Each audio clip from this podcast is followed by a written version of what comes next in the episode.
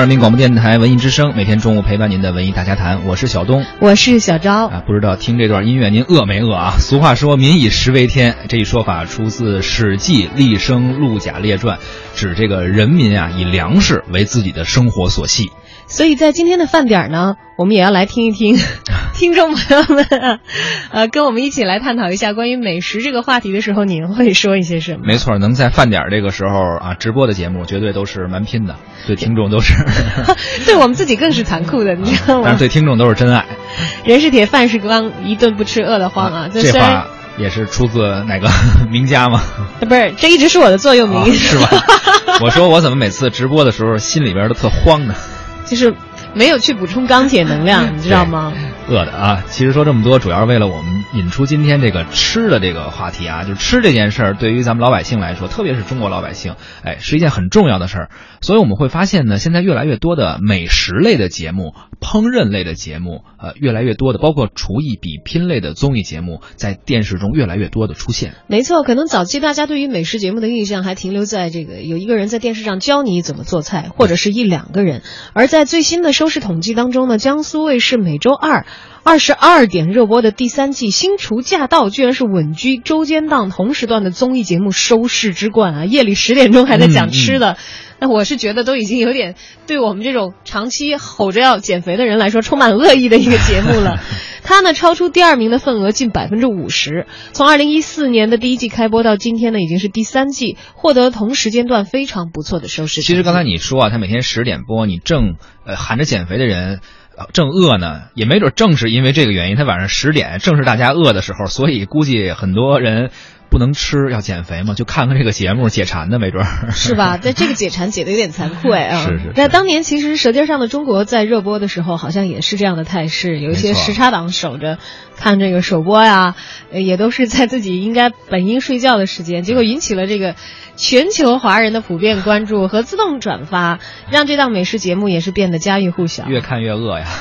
当然，玩笑归玩笑啊，这个不仅仅是因为，呃，大家都好吃这一个原原因，才会让这么多跟美食相关的节目火起来。那么今天呢，我们不妨从新厨驾到说起，聊一聊美食节目，也聊一聊关于烹饪的电视综艺，聊一聊咱们中国的传统饮食文化。哎，收听节目同时呢，您可以参与到互动，发表您的看法啊，说说您看过哪些美食节目。啊，烹饪节目啊，或者比拼厨艺的节目，哪些印象很深？您为什么会喜欢看这些节目？当然，您也可以吐槽一些您不喜欢的这些节目。为什么有些节目看了反而让您更没食欲啊？当然了，关于咱们中国饮食文化的这方面的想法，您也可以谈谈自己的看法，哪怕说说您喜欢吃的菜，或者说您您会做的哪个菜，也可以跟我们聊一聊。嗯。可以进入到微信啊，点击左呃右上角的添加朋友，搜索“文艺大家谈”的微信公众号，添加关注并发来文字留言，还有机会获得餐券。餐券今天真没有，餐券没有。我们可以给大家补充精神食粮的这个引号的餐券是什么呢？是我们的电影票。文艺之声继续招募我们的文艺观影团，一起来包场看电影。七月十六号的中午十二点场次，我们将会邀请八十位朋友共同走进卢米埃北京长楹天街的 IMAX 影城一号厅，一起来观看七月十五号号开始正式公映的由钟汉良、李正宰等人出演的电影《惊天大逆转》。钟汉良在《惊天大逆转》当中呢，亦正亦邪，也隐隐透露了偏执狂的这个气质啊，展现了双面人的演技。韩国影帝李正宰呢，首度出演中国电影，用拼命三郎的勇气和浑身的解数来解救人质，化解惊天的危机。参与的方式就是发送姓名加电话加上“惊天大逆转”这几个字儿，就可以参与到我们的观影，有机会啊获得电影票。没有没有餐券啊，把心声都说出来了。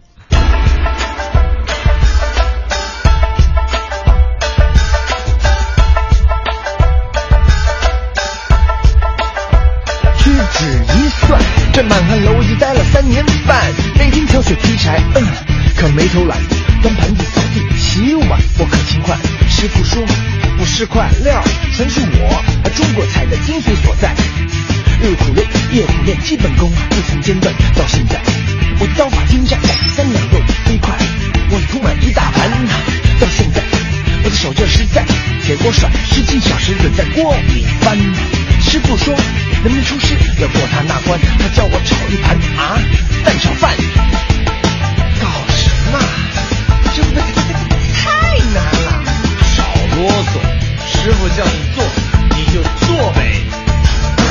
黑蛋炒饭，最简单也最困难，饭要粒粒分开，还要粘着蛋。黑蛋炒饭，最简单也最困难，铁锅翻不够快，保证砸了招牌。黑蛋炒饭，最简单也最困难，这题目太刁钻，空手一定最赞。南征五千年，我的艺术就在这一盘。满汉楼里高手云集，放眼中国强于神明。算知我辈金银求精，若非庖丁，无人可比。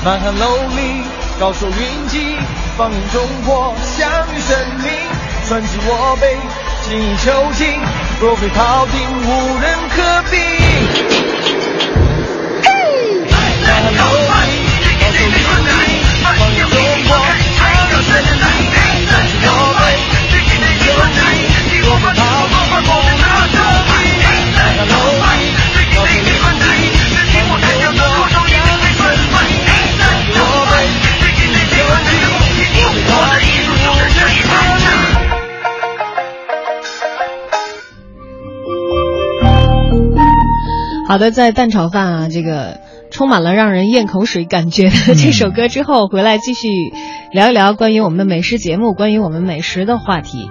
那么刚才我们提到了国内的首档明星美食竞技综艺秀啊，新厨驾到第三季有很好的这个收视成绩，但它的内容呢是进一步深化了前两季用美食传递爱的节目理念。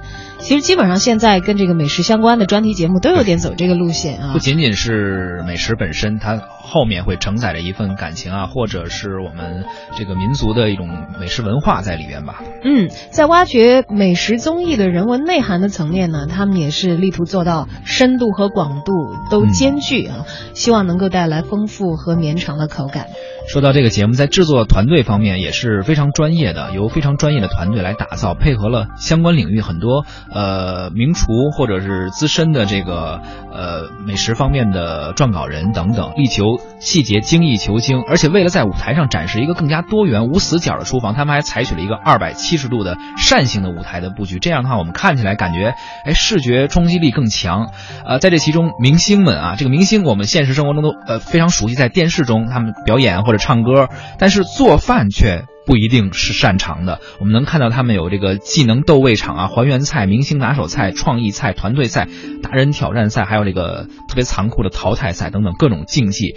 哎，咱们观众看着也是不亦乐乎，看着平时在唱歌、演戏上驾轻就熟的明星们进了厨房，好像觉得挺有意思的，也展示出他们真实的一面，同时也能够感受到明星们。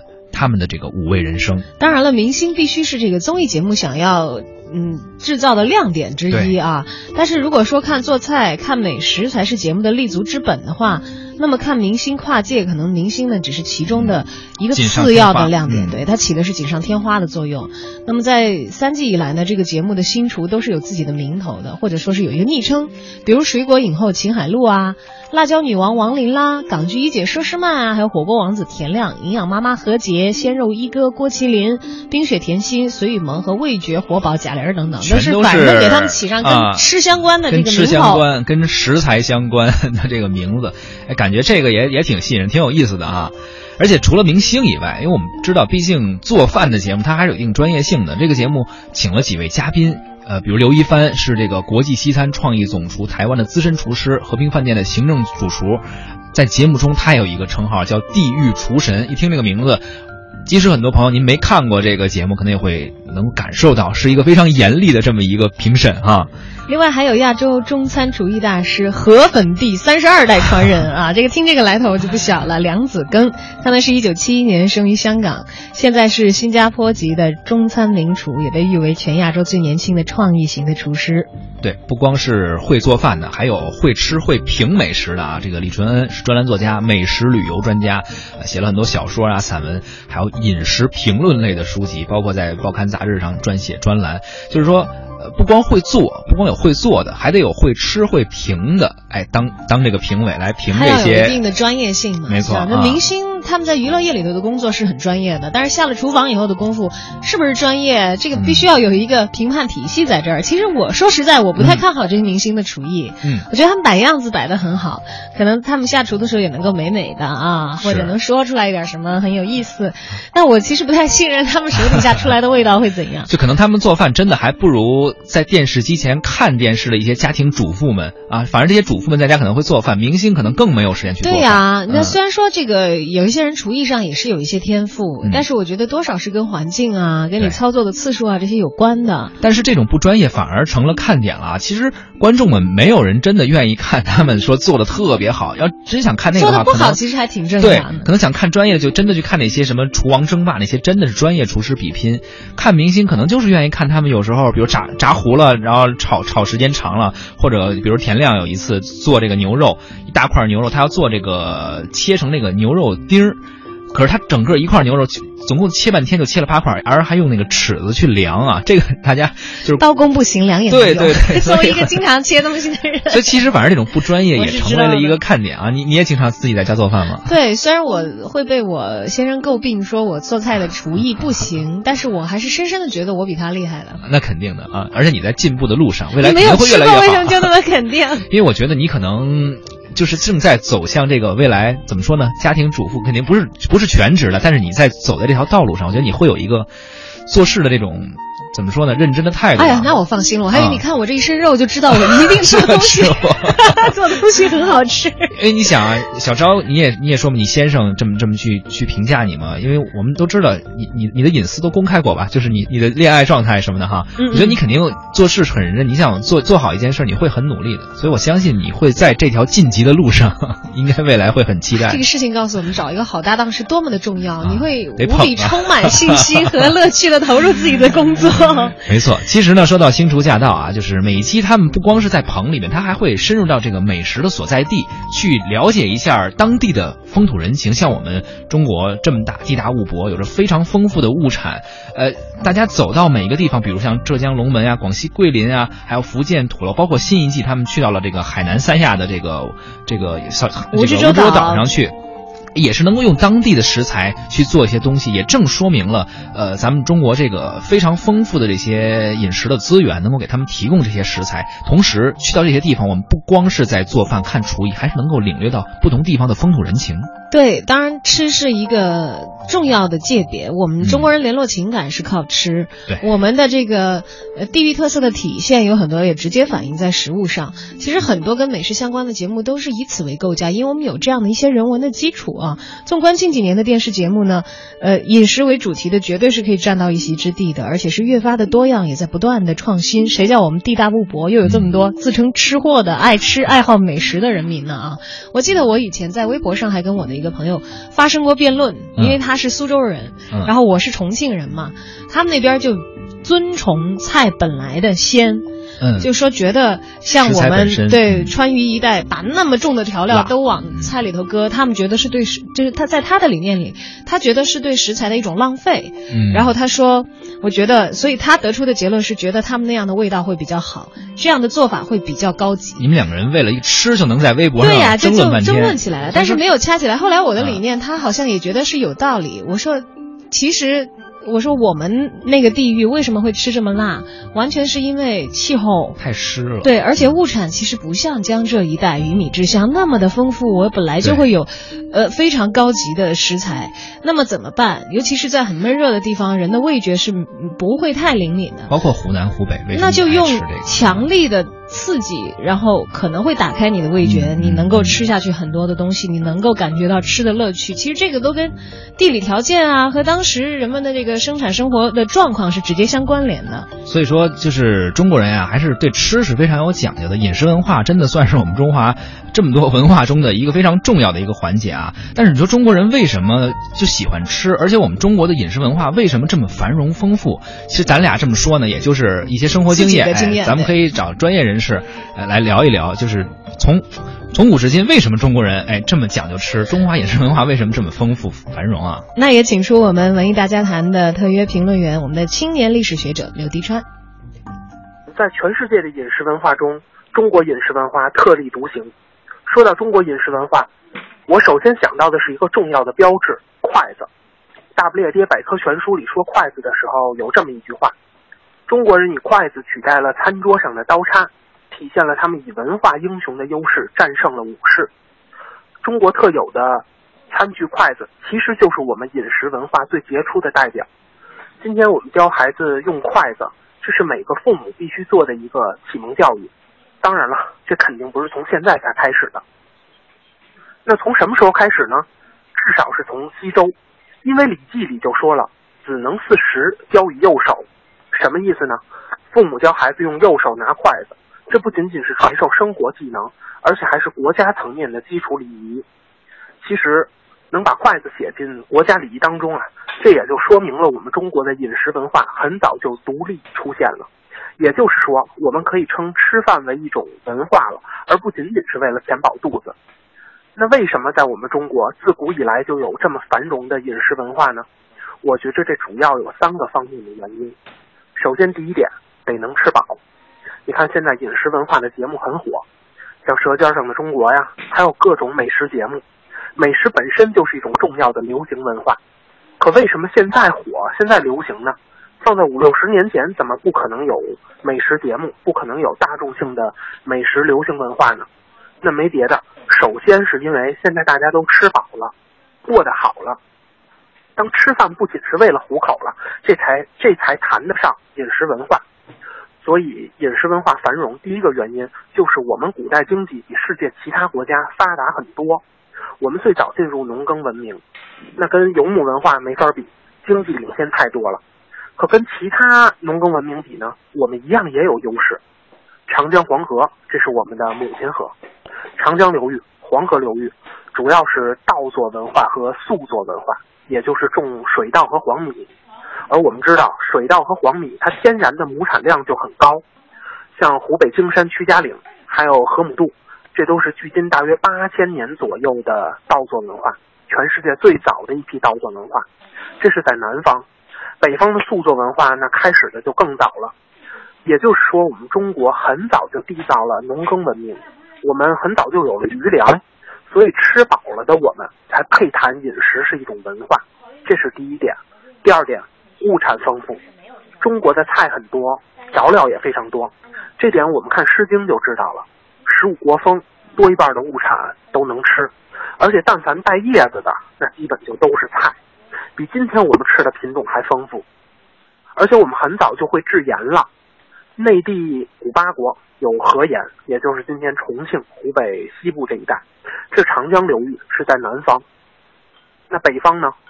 齐国、山东黄河流域，管仲开鱼盐之利，开始制海盐，这是春秋时候的事儿。我们说巧妇难为无米之炊，那要是反过来呢？米多，食材的品种多，调料又多，能做的东西自然也就多。第三点，中国从上古一直到殷商，商业文明、贸易高度发达。比如我们在河南的贾湖遗址裴亮文化，发现了一种白色的海贝贝蒂呀、这是产自南海的，至少距今七千五百年。因为贾湖遗址的下沿就距今七千五百年，那这个时候南海的贝壳就能运到河南去，这说明什么呢？首先，南海至少七千五百年前就是我们中国的了，不信咱可以做个碳十四测测。其次，那个时候中国内部的物流产业和商业就高度发达了，有了商业就有了交流，食材它当然不可能运很远了，因为没有冷链，但人能动起来，人动起来了，文化那也跟着就动起来了。文化多元化，南来北往的人多了，口味也就多了，饮食文化自然也就发展。所以，饮食文化的核心还是人，有人的交流，有食材，有余粮，饮食文化自然就会壮大发展。这就是为什么我们中国古往今来都有如此繁荣的饮食文化的原因。钱财，千万的江山，上情唱不尽，故事说不完，扯开了嗓子。